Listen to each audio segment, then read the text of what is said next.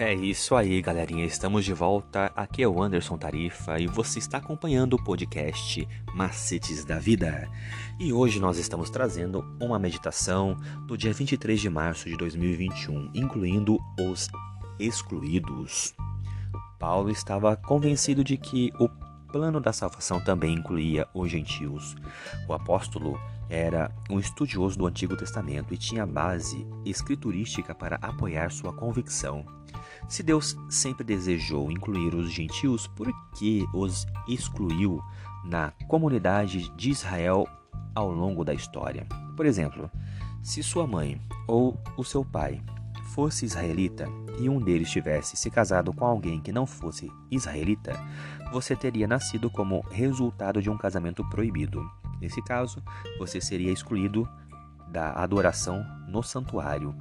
Amonitas e Moabitas também eram proibidos de adorar no santuário. Edonitas e egípcios pertenciam a uma categoria um pouco melhor. Após três gerações, se demonstrassem fidelidade em seu serviço a Deus, eles poderiam ser aceitos na adoração no santuário. O plano da salvação tem apenas um Messias. Ele somente pode nascer em um lugar e em uma família. No entanto, sua morte foi suficiente para salvar toda a humanidade. Ele precisou morrer apenas uma vez.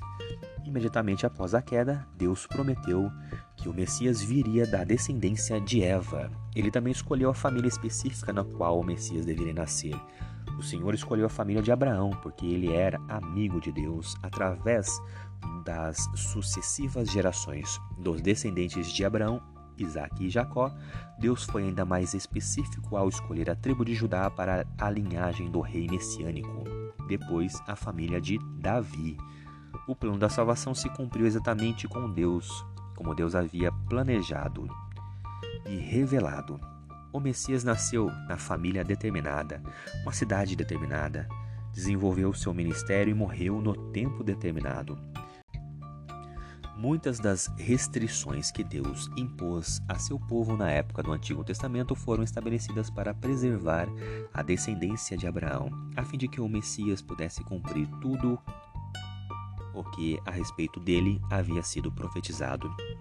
Com a vinda do Messias e a rejeição dele por meio por muitos do povo judeu, a missão de proclamar o evangelho a toda a humanidade foi dada à igreja e a Israel espiritual, que inclui todos os que aceitam a Cristo.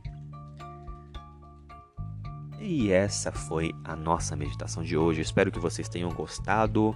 Muito obrigado por estarem acompanhando o nosso canal. Até a próxima. Valeu!